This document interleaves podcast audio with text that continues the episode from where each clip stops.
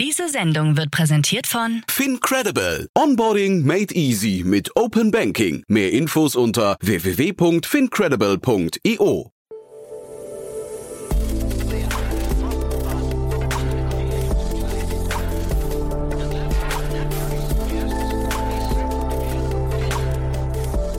Startup Insider Daily. Guten Tag und herzlich willkommen bei Startup Insider Daily. Am Mikrofon ist Michael Daub und ich begrüße euch in unserer Mittagsausgabe. Wir haben uns heute anlässlich einer Finanzierungsrunde von dem bekannten Game Studio Riot Games Christian Metzger, CEO von Stratosphere Games, eingeladen. Riot Games ist das Studio, das unter anderem den Erfolgstitel League of Legends entwickelt hat. Abgesehen von den Geldern von Riot Studios hat Stratosphere Games auch eine öffentliche Computerspielförderung des Bundes erhalten, sodass insgesamt jetzt drei Millionen Euro in das Unternehmen fließen. Stratosphere Games ist ein Game Studio, das 2015 gegründet wurde und sich auf das Herstellen von sogenannten Massive Multiplayers Online Games, kurz MMOs, spezialisiert hat. So viel zu unserem Gast heute. Gleich geht's los mit dem Interview. Werbung. Hi, hier ist Nina aus dem Content-Team von Startup Insider. Vielleicht hast du es ja schon gehört, wir haben endlich neben unserem Hauptkanal Startup Insider nun auch separate Kanäle für unsere verschiedenen Formate eingerichtet. Wenn du zum Beispiel nur unser tägliches Nachrichtenupdate Startup News hören möchtest, kannst du ab jetzt ausschließlich den Startup News Kanal abonnieren. Gleiches gilt für Investments und Exits, Startup Spotlight und alle anderen Formate, die zukünftig kommen werden. Die volle Ladung Startup Insider, also alle Formate, gibt es natürlich weiterhin hier auf dem Hauptkanal. Also, um die einzelnen Kanäle zu abonnieren, besuche jetzt startupinsider.de/slash insider. Wir sehen uns auf deinem Lieblingskanal. Startup Insider Daily. Interview. Also, ich freue mich sehr. Ich bin verbunden mit Christian Metzger, CEO von Stratosphere Games. Hallo Christian. Hallo. Na, hi Jan, wie geht's dir? Ja, immer gut. Ja, ich freue mich auf ein tolles Gespräch mit dir. Ja, ich hoffe, dir geht's auch gut. Ja, ja, ich, ja. Äh, wir kommen gerade von der Gamescom wieder. Ähm, äh, es ist so ein bisschen immer so das Problem, wenn man halt, wir waren fast eine Woche weg. Ähm, und das ist auch trotz großer Firma und so weiter, ist da natürlich immer äh, immer mehr Arbeit als davor. Mhm. Äh, das ist halt so ein bisschen immer die Problematik mit langen Konferenzen. Und man ist auch nicht mehr gewohnt. Ne? Also ich meine, Corona hat uns ja praktisch komplett nach Hause verbannt. Ähm, und wir haben auch unsere Investmentrunden, alles haben wir online gemacht. Ähm, ja, sehr cool. Also, Eventsunrunde sprechen wir auch gleich drüber, ne? aber äh, ja. vielleicht mal ganz kurz Gamescon, weil du es gerade gesagt hast. Man merkt schon dadurch, in welchem Bereich ihr tätig seid. Der Name verrät es ja auch schon so ein bisschen, aber Gamescon war, glaube ich, zwei Jahre äh, rein virtuelles Event, ne? Ja, naja, also äh, unter uns ähm, war da nicht viel. Ähm, die haben so ein paar Trailer gezeigt, aber ich würde es jetzt nicht virtuelles Event nennen. Muss aber auch dazu sagen, dass für die reinen Business-Kontakte und Meetings auf einer relativ ähm, sagen wir mal, auf einer, auf einer statischen Ebene, wo man gesagt hat, okay, wir setzen uns hin, da sind Meetingräume, du hast eine Liste von Leuten, die arbeitest da ab und alle halbe Stunde hast ein Meeting. So hat die Gamescom noch nie richtig gut funktioniert, weil die okay. einfach, weil die einfach zu groß ist. Das ist, ähm, der, es, es war immer mehr so eine Art, ähm, mehr so diese Zufallstreffen, die man hatte. Dann eher so so so ein Lunch mit mit einem Großinvestor. Ich habe mich dieser Gamescom habe ich mit mit so einem so einem äh, auch so einem Unicorn Gründer, der hat dann so so Lunch gemacht für interessierte Leute. Da passieren eher solche Dinge oder auf Partys trifft man Leute. Aha. Das war noch nie so, dass es ähm, da gibt's andere Events wie Pocket Gamer oder so, die sehr viel konzentrierter sind. Da hat man richtig, da hat man richtig durchgetimte ähm, ähm, Tage, wo man wirklich alle halbe Stunde jemand trifft. Da gibt's sogar extra Investor-Konnektoren, da trifft man einen Tag lang nur Investoren. Also das muss ich sagen, die Gamescom war noch nie so für Games war immer so eine Art großes Get-Together, ähm, man auch Presse gemacht hat, User treffen konnte und so weiter. Aber es war halt nicht so ein fokussierter Event, wie jetzt, ähm, äh, wie jetzt zum Beispiel so diese die einzelnen Nischen-Events äh, waren. Und hat es sich dann aber trotzdem gelohnt für euch, würde ich sagen? Oder war also oder ist es eher so, man, man kann es einfach gar nicht genau benennen weil, oder beziffern, weil man noch nicht weiß, ob aus so einem Lunch mit einem Investor was rauskommt? Genau, also wir sind momentan ja nicht in der nicht in der Racing-Phase. Also wir haben ja ähm, jetzt im Sommer hatten wir ja den letzten Race äh, angekündigt. Der mhm. war, ist schon ein bisschen früher gelaufen. Das ist immer so ein bisschen Ankündigung und Race selbst es kann manchmal ein bisschen disconnected sein, weil da verschiedene Kommunikationselemente mit dazukommen. Ähm, und deswegen äh, haben wir jetzt gerade nicht in der Phase, wo wir racen. Deswegen ist es halt eher so, hey, hier sind wir, guck mal, was wir Cooles machen. Okay. Und wenn wir dann raisen, dass wir dann halt nochmal dann konkret an die Leute rangehen und sagen, okay, ähm, jetzt ist es soweit, ähm, wir machen nochmal eine Runde, ähm, hier ist, das ist, was wir euch anbieten und so weiter und so fort. Also deswegen ist es, war es jetzt mehr so, wir sind da, mhm. ähm, wir, wir zeigen, was wir gerade alles äh, erreicht haben. Ich glaube, das ist halt so, das ist halt auch so ein wichtiger Faktor, dass man auch immer wieder in Erinnerung bleibt und ja, und praktisch viele Leute aktuell bleibt. Hm, also von außen, wir haben die, die äh, Gamescom jetzt nur medial so ein bisschen verfolgt, äh, sagen wir in unserem Newsletter und so weiter. Das klang nach einem guten Event, ne? Aber wenn du sagst, es war zu groß, das sind natürlich Dinge, die, die da freut sich die Gamescom natürlich drüber, aber das ist vielleicht für den einzelnen Publisher dann irgendwie ein bisschen schwierig, ne? Genau, also man muss dazu sagen, ich glaube, es war diesmal besonders gut, weil ähm, dies Jahr die ganz, ganz Großen ja nicht dabei waren, also mhm. Activision, Sony und so weiter und so fort. Und deswegen war halt sehr viel mehr Raum für kleinere Titel. Ähm, man darf aber auch nicht vergessen, dass ich ja, also die Firma an sich und aber ich vor allem auch im Speziellen ja in den letzten Jahren sehr stark auf, mehr auf dem mobilen Bereich tätig war. Ähm, wir haben zwar jetzt auch Titel angekündigt, die in Cross-Plattform gehen. Das heißt also, wir veröffentlichen nicht nur im Mobilbereich Android mhm. und iOS, sondern halt auch auf PC und so weiter. Aber man darf eine Sache dabei nicht vergessen. Der Fokus ist trotzdem immer auf Mobile und für Mobile ist die Gamescom man trifft da Apple und Google, das ist immer super. Ja? Äh, ähm, da kann man den Leuten auch zeigen, was man gerade hat. Das sind fast die wichtigsten Events für viele Mobile-Leute. Mhm. Aber zum Beispiel im Consumer-Bereich gibt es sehr, sehr wenig Mobile-Titel. Es gab dies Jahr ein bisschen mehr, dank Genji Impact und äh, so ein paar andere Titel, die diese Cross-Plattform-Gedanken haben und halt auch auf Konsole und so weiter rauskommen. Aber trotzdem ist die Gamescom schon immer eher so eine klassische Messe gewesen für große PC-Spiele, Konsolenspiele und so weiter und so fort. Mhm. Und vielleicht können wir mal kurz über euch reden. Dann, wo, also du hast gerade schon gesagt, was ihr macht. Also ihr kommt eigentlich aus der Mobile-Ecke, wenn ich es verstehe. Ne? Ähm, äh Na, lustigerweise, der, der, der, der Initialzünder kam von einer Firma called Splash Damage, ist ein großer Independent Developer aus England, Aha. die mal aber nur Konsole und PC gemacht haben. Und ich habe ja jahrelang als Redakteur gearbeitet, als Journalist, äh, recht klassisch. Ähm, Im Games-Bereich habe ich Eurogamer.de mit aufgebaut. Das ist eine relativ große Online-Seite für das und habe da halt immer über Spiele geschrieben. Mhm. Und mein Ziel war es dann irgendwann, äh, ich hatte danach halt noch elf, zwölf Jahren Erfahrung dort und sehr viel Text geschrieben zum Thema Spiele. Ich hatte aber schon immer so ein bisschen meine Fühle ausgebreitet zum Thema Game Design und Konzepte Aha. schreiben und so weiter und das so fort. Das ist ja spannend, ja. Und dann habe ich mich dann, äh, bin ich dann 2011 bin ich rübergegangen zu Splash Damage als ähm, ähm, erst Communication Manager, recht klassisch, wenn du aus dem, aus dem Bereich ähm, ähm, äh, Redaktion kommst. Ja. Aber dann bin ich halt hingegangen, dann ging es halt los, so ja, für diese Firma war es dann halt, die hatten bisher Konsole und PC gemacht, klassisch Premium-Bereich, also gekaufte Spiele. Und dann kam Free-to-Play, war damals halt auch der heiße Eisen. Und dann habe ich halt, da ich halt da neu reinkam und auch da sehr offen bin bei solchen Sachen, habe ich dann so Free-to-Play praktisch dort so übernommen, mhm. als also sowohl als Teaching für die ähm, für, die, für die Developer, aber auch dann später als Product Manager und äh, BizDev Manager. Vielleicht mal kurz dann für die Hörerinnen und Hörer, Free-to-Play ja. ist quasi analog zu Freemium, glaube ich. Ne? Man kann aber einen bestimmten Teil erstmal genau. entweder eine Zeit lang oder bis zu einem bestimmten Level kostenlos nutzen. Ne? Ja, nee, Free-to-Play ist noch ein bisschen anders. Äh, Freemium ist ja wirklich dann re relativ limitiert. Free-to-Play ist so, das ganze Spiel ist komplett spielbar, ohne Geld auszugeben. Ah, komplett. Ja. Okay. Aber ähm, wenn du schneller sein willst, weil da geht es ja zum Beispiel einige unserer Titel, da, wenn du da ins Endgame, also ans Ende kommen willst, musst du Monate spielen. Und da ist halt so, dass dann dieses äh, Free-to-Play dir hilft, Zeit, Zeit abzukürzen. Mhm. Also gerade für Leute, die mehr Geld haben, aber weniger Zeit, können da halt Geld investieren. Oder aber wenn du besonders tollen Skin haben willst. Das ich war, glaube ich, gerade dieser Shitstorm bei Activision mit Diablo 4, glaube ich, ne? Die, die, die sind da, glaube ich, ziemlich in die Kritik gekommen. Ja, da ist ein bisschen was anderes. Ach, noch was anderes, so, okay. Ja, ja, da ist ein bisschen anders, weil das Spiel ist per se free to play. Ja. Aber die haben halt bestimmte, also die haben halt die, die, die Zeit, die man braucht, um legendäre, äh, also da, um da halt im PvP am Top-Bereich mitzuhalten, mhm. haben die halt so weit aufgebohrt, dass man da nicht von Monaten redet, sondern von Jahren, bis du dann mithalten okay. kannst. Okay, krass. Und das ist halt der besondere mhm. und der Unterschied, warum das so ein großer Shitstorm war. Mhm. Das war halt im Prinzip, dass wenn du PvP, also Spieler gegen Spieler machen wolltest, dass du dann so viel Geld ausgeben musstest, um da mitzuhalten zu können. Mhm. Und dass es halt mehrere Jahre dauern wird, bis die Leute auch ohne Geld auszugeben dorthin kommen. Hm.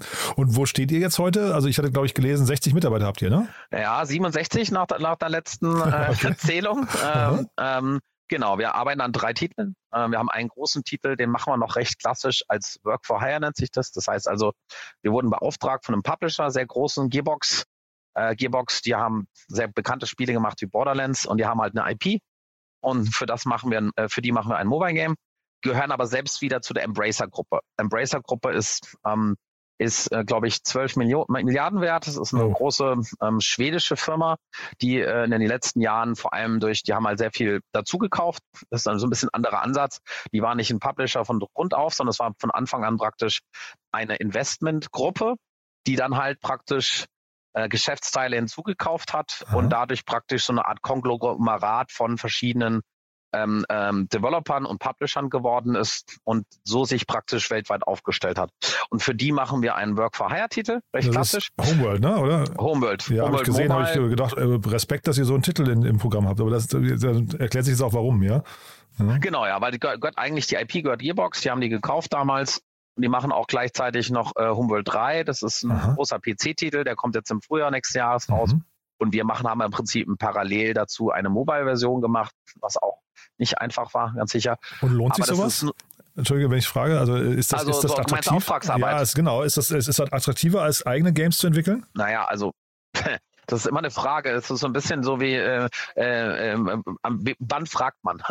Äh, wenn man okay. anfängt mit so einem Projekt, wenn Aha. man ein kleines Studio ist, das kein, keine, äh, kein Investment hat, ist das extrem attraktiv, weil, äh, um es nochmal klarzustellen, diese Gearbox-Deal und auch dieses Homeworld ist natürlich für uns ein, ähm, das war für uns eine Riesenchance, weil mhm. erstens mhm. war das ein, ist es ein toller Publisher, ähm, äh, zweitens ist es ein, äh, ein Projekt, eine große IP, die uns beauftragt wurde. Und ähm, es ist dann halt oft so, dass man halt dann trotzdem, äh, dass dann die Finanzierung wird ja dadurch von dem Publisher dann auch gestemmt.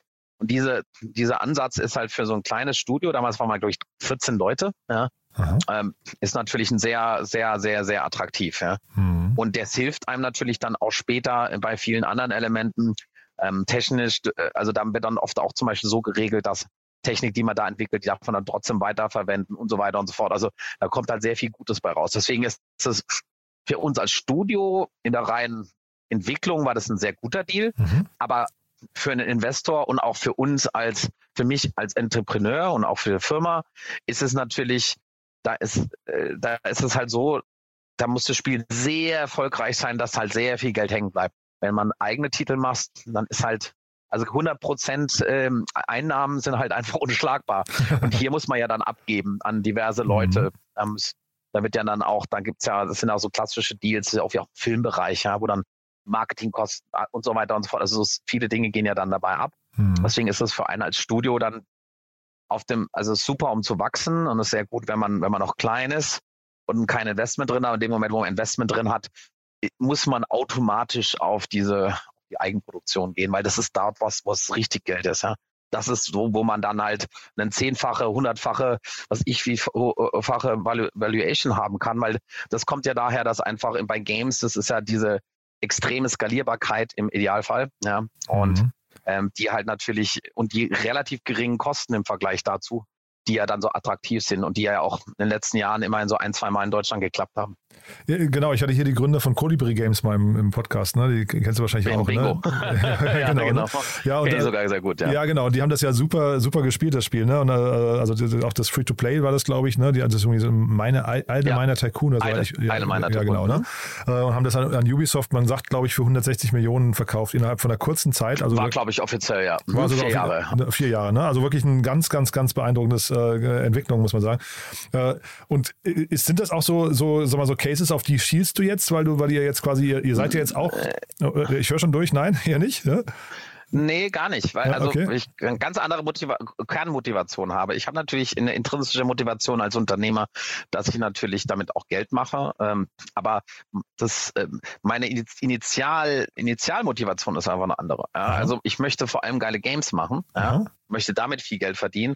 Und bei, bei, ähm, äh, bei den Kolibris war halt die Original, also das ist halt so lustig, weil damals niemand auf die Idee gekommen wäre, ein Mobile Game zu machen, um Multimillionär zu werden, weil ähm, ähm, weil damals waren gab es zwar Spiele, die erfolgreich waren, aber keiner kam auf die Idee, dass das intrinsisch halt ohne Erfahrung einfach mal ich mache jetzt ein Mobile Game und werde damit also deswegen ist diese Story auch so besonders, weil das ist halt sehr, sehr, sehr, sehr rar. Ja.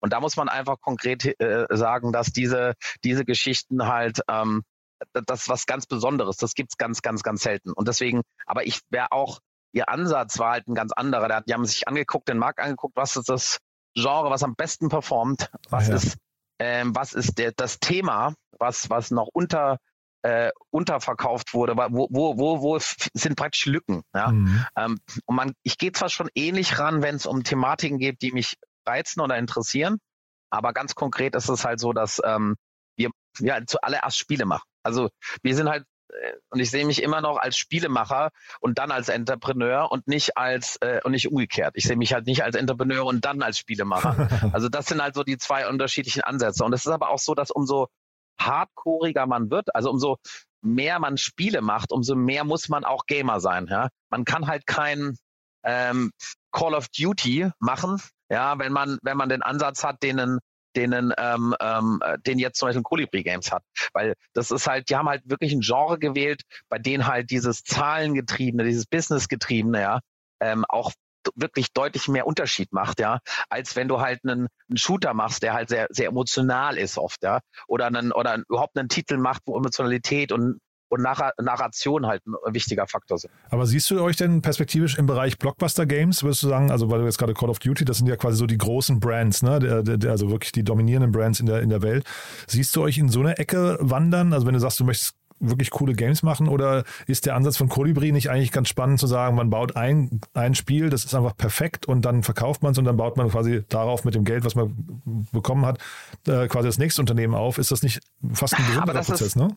Ja, es ist eigentlich, ist auf jeden Fall als, als ähm, reiner Investment Case, der natürlich der bessere, ich mache jetzt Airquotes, okay, ja. äh, bessere Weg. Ähm, aber das ist ja auch weiter da. Also mhm. ich habe ja noch einen weiteren intrinsischen Faktor und das ist halt auch eine Persönlichkeitsfrage. Zum Beispiel sehe ich mein das Studio ja auch als ein Zuhause. Ja? Also das Stu unser Studio, das ist halt auch wie ein Zuhause, wo ich Leuten, mit denen ich jetzt auch sehr lange schon zusammenarbeite, auch so, so, ein Heim, so eine Heimat anbieten möchte. Also mhm. und das ist halt so ein bisschen vielleicht diese unterschiedliche Herangehensweise ich glaube, die meisten Mitarbeiter, die bei Colibri gearbeitet haben, hatten einen anderen intrinsischen Ziel. Die wollten halt eher, ähm, äh, die wollten Geld verdienen oder wollten an einem erfolgreichen Spiel mitmachen. Mhm. Ähm, bei mir ist es so, ja, Leute wollen auch Geld machen und die wollen auch an einem erfolgreichen Spiel mitarbeiten, aber die wollen vor allem auch an einem Spiel mitarbeiten, das sie selbst auch gut finden. Also ich glaube, das ist halt so, und das ist halt leider so, also ich komme ja aus dem AAA-Bereich äh, bei Splash Damage. Die meisten Entwickler, die halt so, so, so High-Quality-Sachen machen, die suchen einfach, die haben einfach eine andere Motivation in sich. Und das ist halt so der Punkt. Und jetzt kommt's halt, wir machen ja momentan, haben ja noch zwei eigene Teams laufen, ja. Ein Team macht einen mehr klassischen Mobile-Titel, der ist Dawn of Ages, der ist gerade auch schon in so einem Soft-Launch drin. Ähm, und der zweite Titel, den wir gerade auch announced haben, ist Desolation, ist eher ein Shooter. Und ja, mit diesem anderen, mit diesem Shooter, das ist schon so mein erster Schritt in der Richtung, dass wir eher große Spiele machen wollen. Weil ich habe halt festgestellt, ich habe lustigerweise, als Idle meiner Tycoon rauskam, haben wir auch ein Spiel gemacht, das hieß Idle War. Ähm, das war so mit Tanks und, und so weiter und so fort. Und aber das Problem war halt, sage ich ganz ehrlich, ähm, es hat einigermaßen okay funktioniert, hat auch Geld, bisschen Geld gemacht und so weiter, aber die Problematik war halt, ich habe es nicht gefühlt. Okay. Und ich glaube, das ist halt so, ich glaube, das ist halt so, und am Ende war es dann halt so, dass der Titel auch trotz recht positiver Zahlen und so weiter und so fort, dass wir es nie geschafft haben, das halt zu durchbrechen und so wirklich viral zu werden. Und, und, und dann, und dann, wenn man dann selbst nicht dahinter ist und, und es nicht so richtig lebt, ich glaube, dann war das halt eher eine Opportunity-Entscheidung, ähm, ähm, was ich jetzt heute auch nicht mehr machen würde. Also ich kann auch sagen, dass zum Beispiel mit meinem Investoren äh, Onboarding, dass wir dann auch eine klare Vision gesetzt haben für die Company. Die gab es vorher in der Form nicht konkret ja, und haben jetzt ganz bewusst gesagt, okay, jetzt äh, folgen wir uns unserer Vision und wir versuchen jetzt nicht die ganze Zeit hin und her zu pivoten. Ja. Ähm, das kann funktionieren, gibt auch Leute, funktioniert das, aber ich glaube, unterm Strich ist es halt so, wenn man, man sollte schon versuchen, sich auch darauf zu konzentrieren, warum er auch gut ist, ja. Also ich meine, ich habe immer in, in Hardcore-Games gearbeitet, ich habe immer ähm, Großteil meines Teams, die haben ähm, mein COO, der hat, ähm, äh, der hat zusammen mit mir ähm, Free-to-Play PC-Titel gepublished, ja, und er ist da wirklich sehr, sehr gut drin, ähm, Daniel Ulrich. Und, ähm, und, und auch der Rest des Teams, das sind viele Leute, die kommen halt eher aus dem, aus dem, aus dem klassischen Game-Bereich. Und deswegen war dieser Versuch ähm, mit einem Team, was eher eigentlich Game, Game fokussiert ist und richtige Games machen will, dann daraus einen Idle-Titel zu machen, ja, weil es gerade halt hip ist. Okay. Das war vielleicht einfach damals, ehrlich gesagt, die falsche Entscheidung. Hm. Aber das sind auch so Sachen, das sind so Entscheidungen, die man dann halt fällt, weil natürlich auch äh, eine gewisse Options, also das ist ja oft so, wir haben die ersten Titel, haben wir ja dann äh, gemacht, der ersten größeren Titel, das war ähm, ähm, äh, Warzone, ja, der lief auch ganz okay, aber ich habe das ja damals, da hatte ich kein Marketing-Team. Da waren wir praktisch sieben, acht Leute, haben ein Spiel gemacht und das einzige Option, die, die es gegeben hätte, wäre, dass der viral gut gelaufen wäre. Ja? Also das ähnlich wie bei Idleminer Tycoon, dass die Leute einfach draufgesprungen sind. Aber die Problematik, die man halt hat, wenn man sich nicht so ein Nischenthema aussucht, wie jetzt zum Beispiel bei ähm, Idleminer, was halt wirklich sehr schön speziell ist, ja, dann hat man immer die Problematik, dass man dann ohne Marketing und gutes Marketing sehr wenig reißen kann. Und das ist halt leider unser Problem gewesen. Und das ist halt so, das sind so diese Erfahrungen, die man macht, ja. Ähm, und das würde ich, glaube ich, heute auch anders machen. Das haben die schon richtig gemacht von Colibri. Mhm. Wenn man klein anfängt, wenn man keine Finanzierung hat, wenn man kein komplettes Team hat, dann macht es natürlich tausendmal mehr Sinn, zu versuchen, einen kleinen, casualigeren, also simpleren Titel zu machen mhm. und dann auf eine, eine, schmale Zielgruppe zu gehen, ist natürlich tausendmal sinnvoller, als immer dann zu versuchen, oben mitzukämpfen. Ja? Mhm. Weil dort oben äh, muss man nicht nur High-Quality-Games abliefern, das haben wir zum Teil, glaube ich, auch gemacht, aber man muss halt auch bei den anderen Games, und das sind ja diese, das sind halt beim Marketing-Game, beim Customer Service, bei diesen ganzen Sachen, die halt außerhalb von, von von nur einem schönen, guten Spiel machen sind, da muss man natürlich auch oben mitspielen können. Und das waren wir nicht ready dafür. Hm. Jetzt habt ihr, wir, wir sprechen von dem Hintergrund einer Finanzierungsrunde. Jetzt hast du gerade schon gesagt, ihr habt jetzt quasi eure Strategie konkretisiert. Ne? Vielleicht magst du es mal ganz kurz durch die Runde durchführen, wer da jetzt quasi dabei ist und wie man sich mit so einem Cap-Table auch quasi auf eine Strategie gemeinsam einigt. Genau, also im, im Prinzip ähm, haben wir ähm, 2019 hatten wir, haben wir noch voll Work for Hire gemacht. Also es war halt im Prinzip so, ähm, wir hatten am Anfang, haben wir so unsere ersten kleinen eigenen Spiele gemacht, ähm, haben die aber einfach, wir haben da kein Investment leider für bekommen, haben die dann trotzdem veröffentlicht und haben einfach äh, schon, das waren schon ein paar hunderttausend Installs und so weiter und wir haben da schon auch ein paar hunderttausend mitgemacht. Ähm, aber das war halt nicht profitabel. Ne? Und dann sind wir halt wieder umgeschwungen, weil das können wir natürlich schon natürlich sehr gut, ist halt Spiele machen. Und dann haben wir eine, haben wir eineinhalb Jahre lang haben wir ähm, praktisch Work for Hire gemacht, Da haben wir mit Kursen zusammengearbeitet, ähm, von Wargaming zeitlang. Dann, dann kam auch Gearbox. Aber dann kam halt langsam dann ging es halt so langsam in die Richtung, dass ähm, da hatten wir dann, Corona ging los, ja, dann wurde auf einmal hat sich die Investorwelt auch sehr verändert, muss man dazu sagen. Mhm. Und dann haben wir in dem Zusammenhang haben wir dann auch unseren ersten Investor bekommen und haben da dann gesagt, okay, wir machen jetzt nicht nur irgendwelche Mobile Midcore Games, sondern wir konzentrieren uns auf High Quality ähm, MMO, also Massive Multiplayer Games. Ja? Mhm. Und das war praktisch der Hintergrund auf der, dieser Basis, der uns dann praktisch gesagt hat, okay, das ist unsere neue Strategie. Dann kam noch ein zweiter Faktor hinzu, der uns sehr geholfen hat, das war der Deutsche Games Fund, äh, Deutsche Spieleförderung. Ähm, die gibt's ja seit ähm, 2019 ging's los. 2020 dann voll. Und äh, die ähm, zahlen ja, also dann, wenn du dann ein Projekt hast, die zahlen die Hälfte der, der Personalkosten, was natürlich ein äh, gerade für einige Investoren extrem attraktiv ist. Und dann haben wir unseren ersten Investor an Bord bekommen, haben dann das erste, das zweite Team aufgemacht und konnten dann halt mit diesem, mit dieser, äh, mit diesen ersten Erfolgen, die wir dann auch hatten auf beiden Seiten, ähm, haben wir dann 2021 gestartet mit einer weiteren Runde. Und das war dann Riot Games und äh, One-Up Ventures. Äh, Riot Games kennt hoffentlich jeder. League of Legends, einer der größten ähm, ähm, äh, PC Free-to-Play Game äh, mhm. Companies der Welt. Klar, ja. Äh, mhm. ja.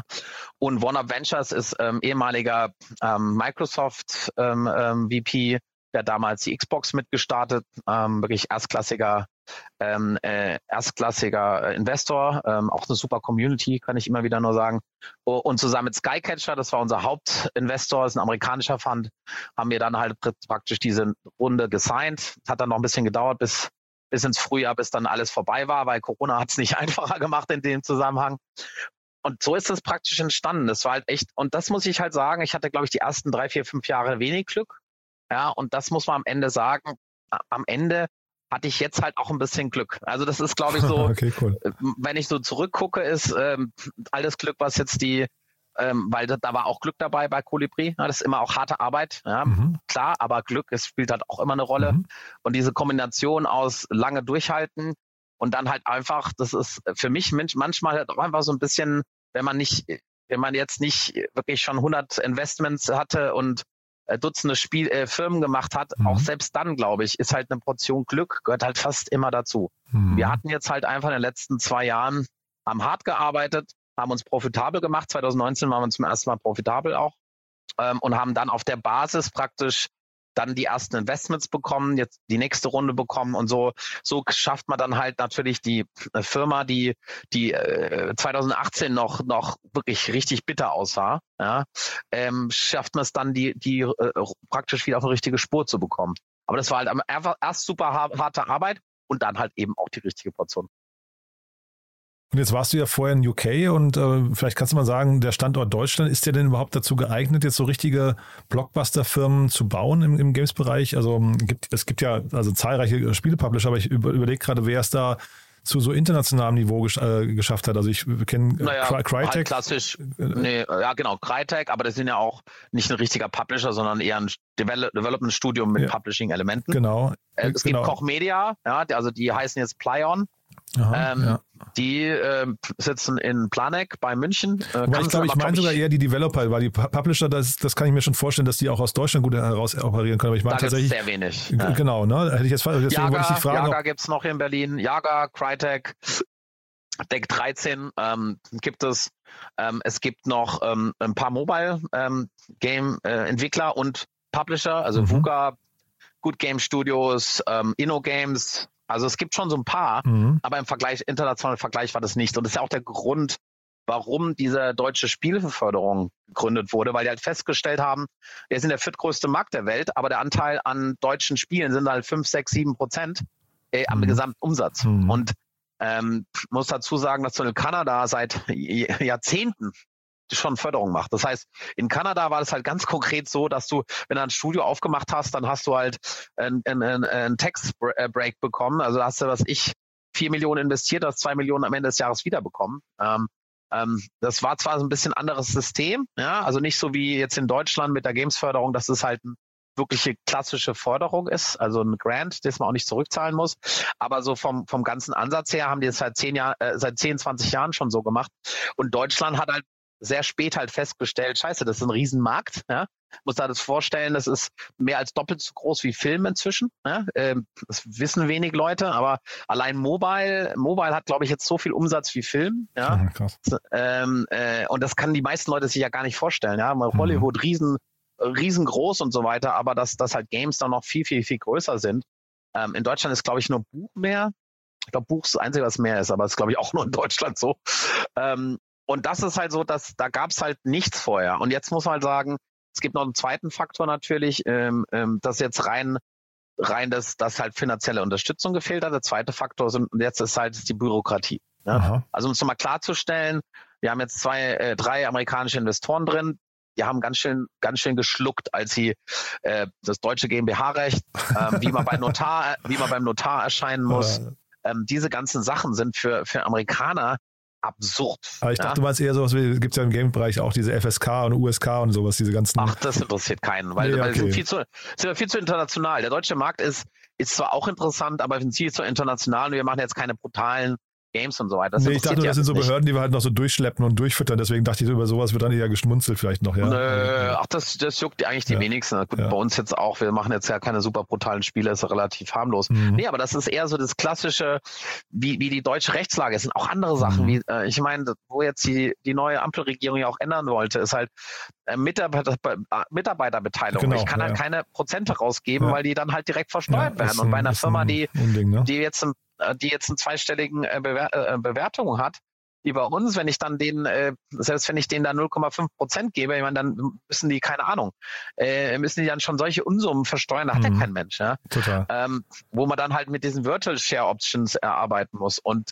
und das gleich gilt natürlich auch ähm, ähm, für steuerlich, ist natürlich auch ein, ein Faktor, ja. Ähm, bin ich ganz ehrlich, es gibt viele Investoren, die natürlich auch natürlich lieber gerne eine Firma haben in Delaware oder also in den USA Delaware oder mhm. äh, Schweiz, naja, Schweiz eher nicht mehr so, aber so Delaware. Ja, Delaware wollte ich gerade fragen, wäre das nicht quasi eine Forderung dann von, wenn du sagst, drei US-Investoren, dass die immer sagen, das ist uns zu kompliziert, komm nach, äh, komm nach äh, Delaware?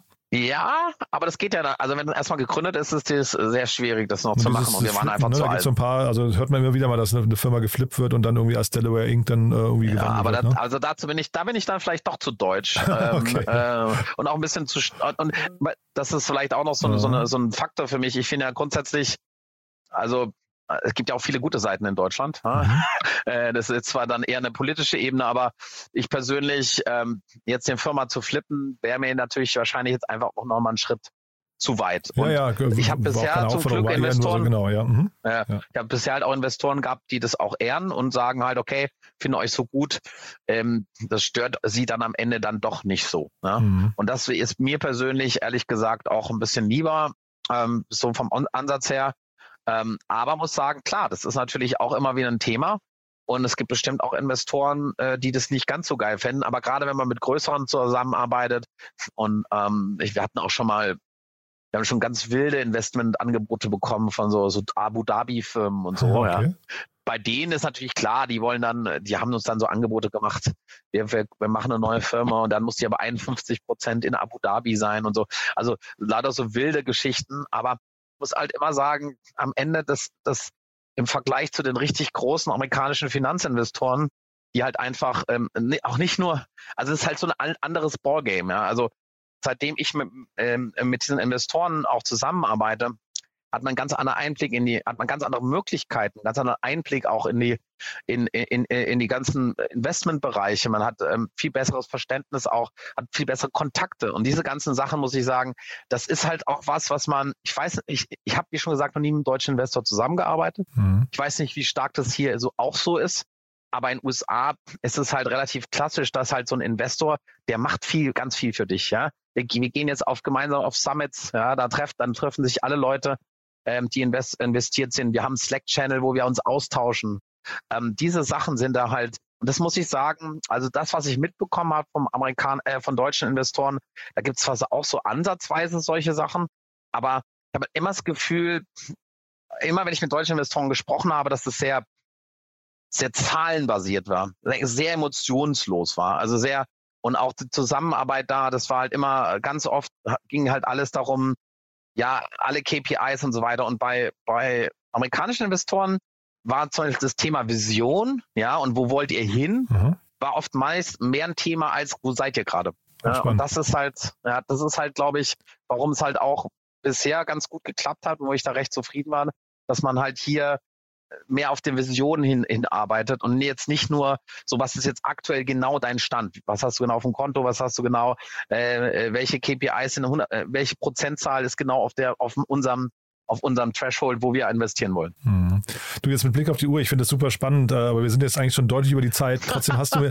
nee, nee, das macht gar nichts, aber mit, das ist ja super spannend. Du hast mir im Vorfeld nämlich erzählt, äh, du hast ja eben von Glück gesprochen und äh, dass jetzt, sagen wir dir, endlich Holt ist und so weiter, aber es gab bei euch auch im Team so ein paar Schwierigkeiten eine Zeit lang. Da haben wir gesagt, wir wollen mal kurz drüber sprechen, was so deine Learnings ja. da sind, weil man sich ja, also du, ihr habt zu dritt angefangen, jetzt bist du, glaube ich, wenn ich es richtig verstanden habe, alleine, ne?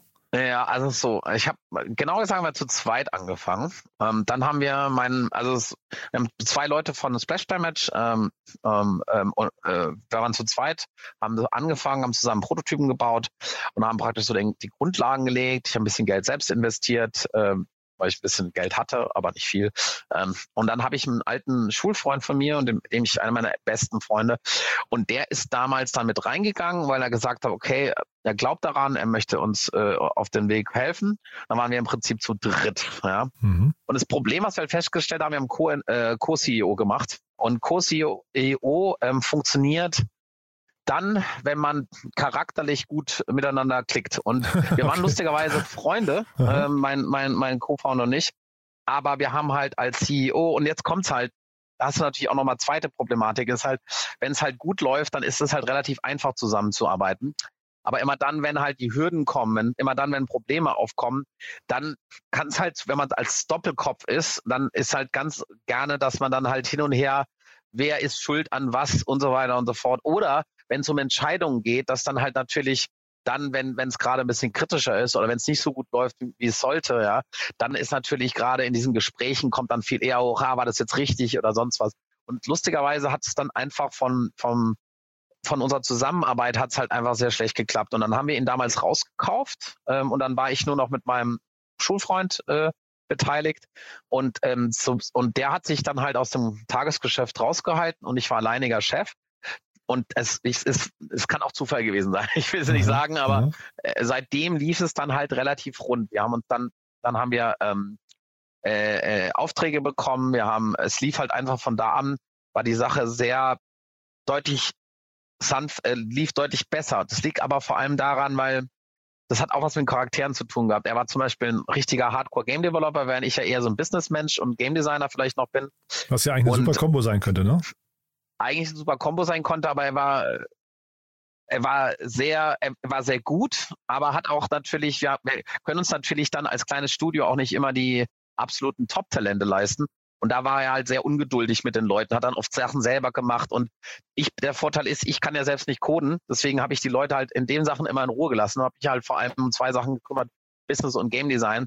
Und es, bei mir gab es dann halt wenig Clash mit uns, meinem Entwicklungsteam. Und das ist, glaube ich, einer der Hauptgründe, die da so ein bisschen reingespielt haben. Ich glaube, jemand, der noch so viel hands-on ist, in, in, einem Gründungsteam zu haben, also richtig jemand, der und, und, und dann aber als CEO auch zu sein, und das wollte er noch als Co-CEO, das war im Prinzip der Fehler. Und dann später war es halt dann so, dass mein Schulfreund mir dann irgendwann die Anteile verkauft hat, äh, weil er gesagt hat, okay, er, er es war halt nie so sein Ziel.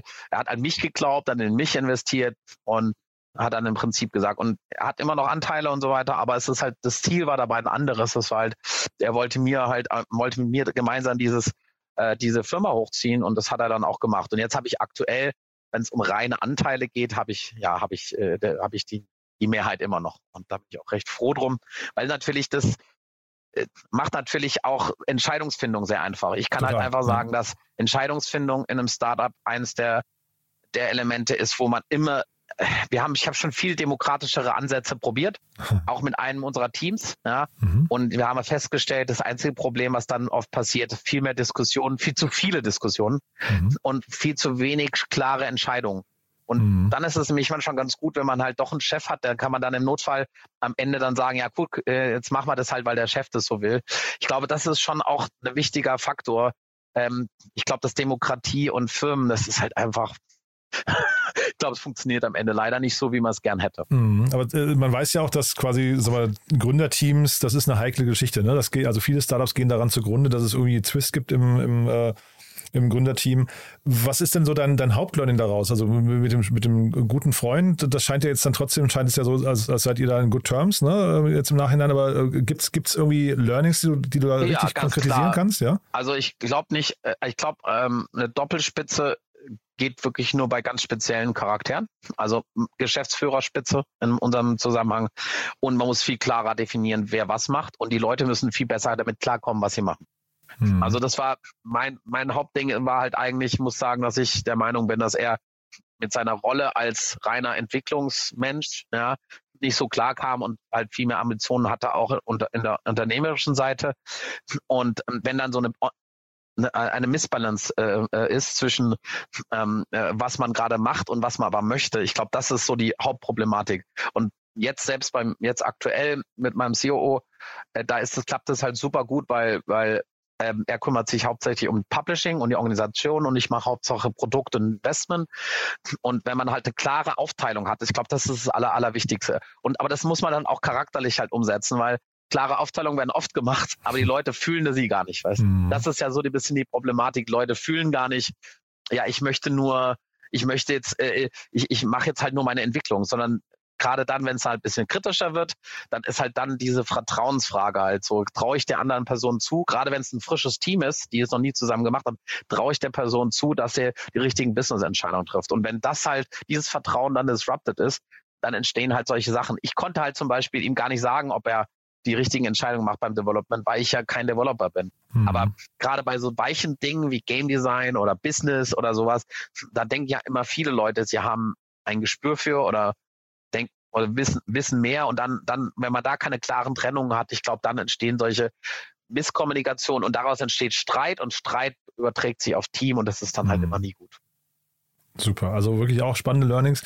Jetzt überlege ich gerade, also wie gesagt, mit Blick auf die Uhr, wir sind schon drüber, aber gibt es Ja. was Wichtiges aus deiner Sicht, was wir vergessen haben? Also, nee, also ich glaube, das ist halt so die, diese große, was, was mich halt wirklich, also beim Thema Kolibri versus uns ist halt so, ich glaube, das ist halt so diese große Frage, die ich mir natürlich immer wieder stelle, ist natürlich, ähm, wenn man eine Firma gründet, was möchte man damit erreichen? Ja? Mhm. Und es ist halt wirklich faszinierend, ist halt die Leute, die ich kenne, die, ähm, ähm, die, die Geld, also die zum Geld verdienen eine Firma gegründet haben, ähm, es, es ist halt wirklich so ein ganz anderer Ansatz. Und ich glaube, das ist halt, ich weiß nicht, ob das im, im normalen Unternehmertum sowas noch so ähnlich also es gibt bestimmt auch Bereiche, wo das auch so ist, ja. Das Mhm. äh, will ich nicht komplett ausschließen, aber das sind Games halt schon was Besonderes, weil ähm, auch meine Mitarbeiter, die verdienen bei einem Games-Firma deutlich weniger, als sie zum Beispiel bei Zalando verdienen würden. Aber Mhm. trotzdem würden sie niemals bei Zalando arbeiten wollen. Ich glaube,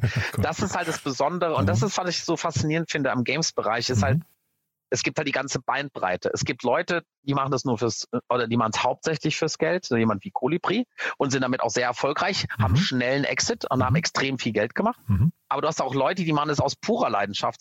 Das bin doch nicht mal ich. Da gibt es so Mhm. Leute, so diese Indie-Games machen. Und ich glaube, Mhm. deswegen ist dieser, ist dieser Bereich so, so faszinierend und auch für mich immer noch spannend nach äh, sieben Jahren jetzt, dass halt diese, dass der halt so unterschiedlich, also man, man kann den komplett unterschiedlich angehen. Und ich kenne sehr wenig äh, Unternehmensfelder, sagen wir es mal, wo, wo das wo das so eine krasse Bandbreite ist. Ja, auch bei normalen Startups gibt es bestimmt Leute, die wollen die Welt verbessern, aber ähm, aber äh, dass sie damit halt auch erfolgreich sind, weil weil die weil bei Games ist halt die Qualität oder die Begeisterung, die man da reinsteckt, ja, ähm, hat meistens halt auch einen massiven Einfluss darauf, wie viel Geld man dann später macht.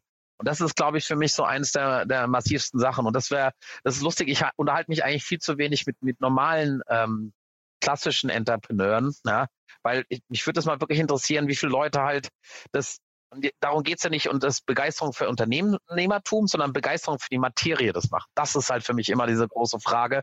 Und ähm, da, muss, da muss ich sagen, da bin ich auch, da sind wir auch so ein bisschen fast schon außen vor. Wir haben sehr wenig Kontakt zu den normalen Entrepreneurszene. Ich habe mal ganz kurz eine Zeit lang so mich mit, mit Startup-Leuten getroffen, als es in Berlin hier so ein bisschen losging. Aber man, man fühlt sich als Games-Person einfach komplett außen vor. Und das ist halt das Einzige, was halt faszinierend ist an Games versus einem klassischen normalen Startup, dass es halt so von der Welt her so, eine, so ein ganz unterschiedlicher Ansatz ist. Aber finde ich gar nicht. Ich finde, da gibt es unglaublich viele Parallelen. Das sieht man jetzt also an unserem Gespräch auch. Da, ich, also ich, ich finde, so dieses Thema, etwas zu bauen und die einen bauen es eben aus Leidenschaft, die anderen bauen es äh, aus mit, mit, dem, mit dem Ziel, irgendwie Profit, äh, schnellen Profit oder schnellen Exit zu machen. Das sind, glaube ich, äh, exakt die gleichen Muster, die man in der Startups, also in der klassischen Startup-Szene auch findet. Ne? Von daher. Also, also gut, das ist genau, das ist halt so die Sache.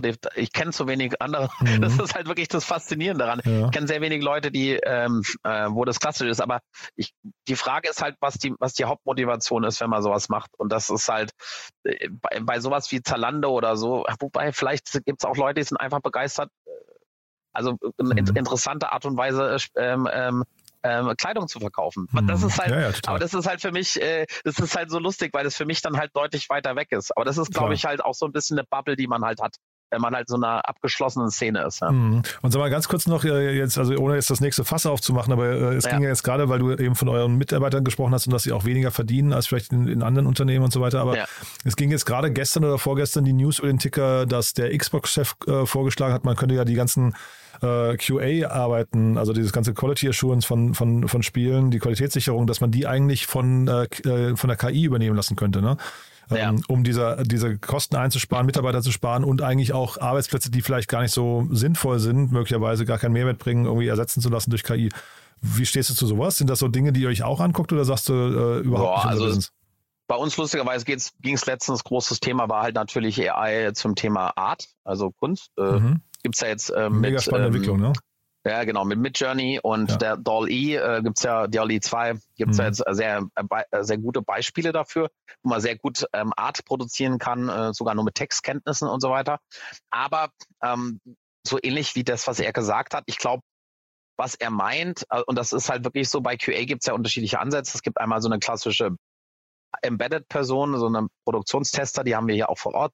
Die machen einfach so die, die sind so die ersten QA Firewall, die sorgen halt dafür, dass die ganz bösen Sachen nicht reinkommen und die testen halt auch für ihre Teammembers.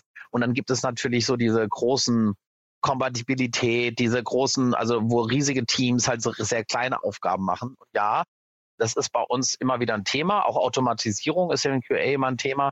Ja, das ist, wird auch in den nächsten Jahren sich verändern. Aber ich kann auch immer wieder nur sagen, auch bei dem Thema AI und Spiele ist halt, ich glaube, für Ideation, also wenn man halt versucht, Ideen zu finden und in Kommunikation zwischen ähm, äh, in äh, Kommunikation zwischen äh, Art Department und, und, und Coding und so weiter, ist sowas gar keine schlechte Idee. Aber wenn man dann als zielgerechnet was abarbeiten will, da fehlt einfach noch viel da fehlt noch viel, noch eine, eine, Art und Weise, wie man am besten AI steuern kann. Und das ist, glaube ich, so für, man, es ist halt, AI ist halt sehr gut, wenn es halt um so Ideenfindung geht oder wenn, wenn es halt Randomisierung ist. Ja? Mhm. Also wenn man wirklich guckt, welche Ideen komme komm ich ran, was kann ich sehr einfach testen, was, was sind sehr einfache Testmethodiken, da funktioniert das.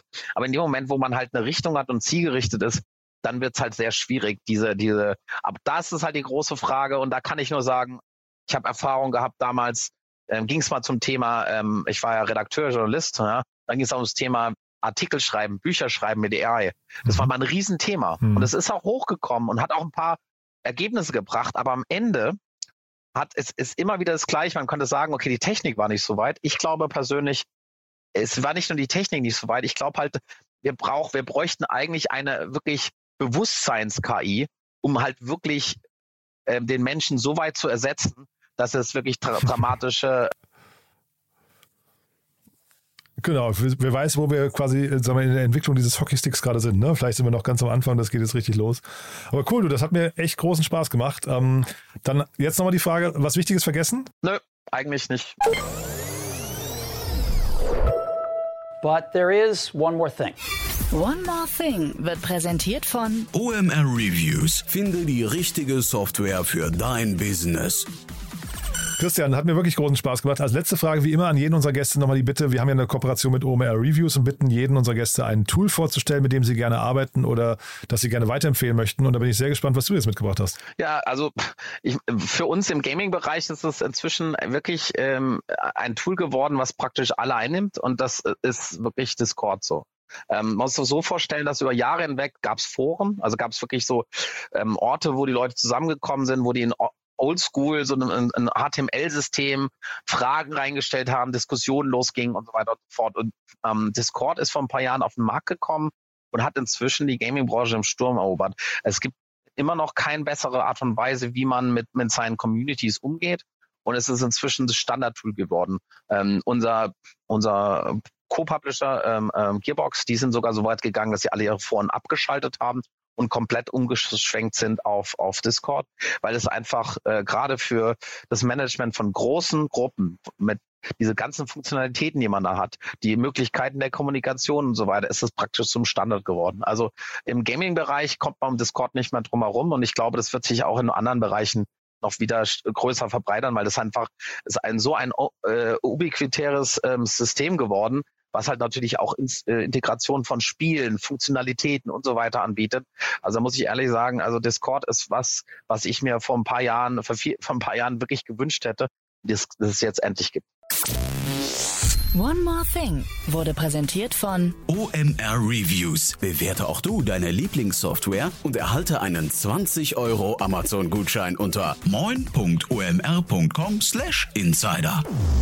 Christian, war wirklich großartig. Ein toller, spannender Ritt, muss ich sagen. Ich freue mich, dass, dass das Glück hier jetzt ein bisschen hold ist. Äh, klingt nach einem guten, nach einem guten Momentum auf jeden Fall. Und ja, dann freue ich mich, wenn wir in Kontakt bleiben. Wenn es Neuigkeiten gibt, sag gerne Bescheid, ja? Ja, genau. Nächstes Jahr, ist, ist, es gibt ja immer, nach einer Investmentrunde ist ja immer vor einer Investmentrunde. Sehr gute Einstellung. Cool. Du, dann lieben Dank und bis bald, ja? Ja, danke. Tschüss.